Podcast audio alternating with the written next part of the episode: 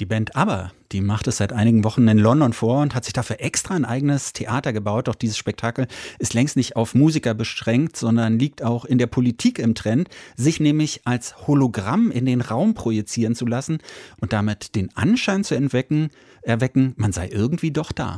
Ja, im diesjährigen französischen Präsidentschaftswahlkampf zum Beispiel umhüllte bei einigen Veranstaltungen ein gelb-türkiser Spiralnebel die Bühne und aus diesem Nebel tauchte dann plötzlich der Spitzenkandidat der linken Partei La France Insoumise, Jean-Luc Mélenchon, auf als Projektion. Und wir fragen uns nun, ist das die Zukunft von Massenveranstaltungen oder nur ein vorübergehender Hype? Matthias Finger hat sich das genauer angeschaut. Es ist nicht zu glauben, tief im Londoner Osten steht ABBA auf der Bühne, achtmal pro Woche. Die Bandmitglieder sehen aber gar nicht so alt aus wie im echten Leben, so um die 70, 80 Jahre, sondern sind erstaunlich jung. In der Show treten computergenerierte, dreidimensionale Projektionen auf, Hologramme eben. ARD-Korrespondentin Gabi Biesinger war bei der Premiere im Mai dabei. Ja, es hat wirklich alle Erwartungen übertroffen. Die Fans, die sagen, wir hätten uns das nicht vorstellen können, dass es wirklich so wirkt, als wenn die vier Abbas auf der Bühne stehen.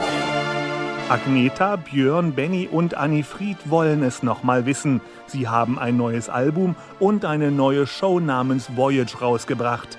Tägliche Auftritte fernab der Heimat wären vermutlich etwas viel gewesen.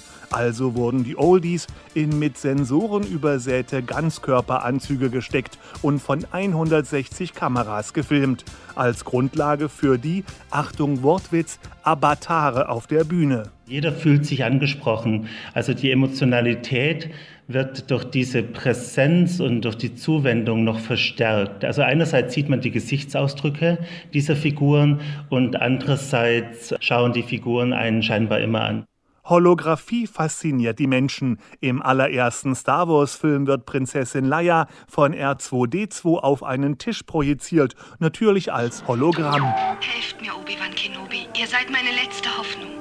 Und im Film Blade Runner 2049 führt Ryan Gosling gar eine Beziehung mit einem Hologramm. Ein besorgniserregender Fall von Fiktosexualität. Willst du lieber tanzen oder dein Geschenk aufmachen? Was ist denn der Anlass? Sagen wir einfach, es ist unser Jahrestag. Wirklich? Wir tun einfach so. Das Prinzip des Hologramms hat 1947 der ungarische Ingenieur Gabor Denisch entwickelt. 1971 bekam er dafür den Physik-Nobelpreis. Laserstrahlen und Lichtwellen, die das darzustellende Objekt bricht, treffen auf eine Fotoplatte und überlagern sich zu einem Interferenzmuster. In dem ist die räumliche Anordnung gespeichert und wird bei erneutem Lichteinfall sichtbar. Ein kompliziertes Verfahren. Die aktuellen aktuellen dreidimensionalen Projektionen sind eher Pseudo-Hologramme. Man projiziert ein Bild zum Beispiel auf eine Glasfläche oder typischerweise auf Metallflächen oder auf Flächen, die mit Folie überzogen sind. Und so kommt man auch zu diesen dreidimensionalen Eindrücken. Auch Politiker haben das Hologramm entdeckt, um die eigene Macht zu demonstrieren. Recep Erdogan lässt sich überlebensgroß auf Bühnen projizieren. Der französische Linkspopulist und Herausforderer von Emmanuel Macron, Jean-Luc Mélenchon, schwadroniert vor Anhängern gleichzeitig in zwölf verschiedenen Städten als Hologramm und macht so die sagenhafte Multilokalität möglich. Eine alte Technik, die das Konzert aber nie ersetzen könne, findet Markus Kleiner von der SRH-Uni in Berlin, zumindest mit Blick auf künstlerische Performances dieses Live-Erlebnis ist nicht ersetzbar, weil es eben durch eine Einmaligkeit äh, der Situation, der Begegnung äh, sich auszeichnet. Also ich bin beim Konzert, sehe dann die MusikerInnen, die äh, ich feiere und die, von denen ich begeistert bin. Und äh, auch das ganze Excitement, die Konserve macht es sozusagen zum seriellen Erlebnis. Und es hat nichts Besonderes mehr in dem Sinne.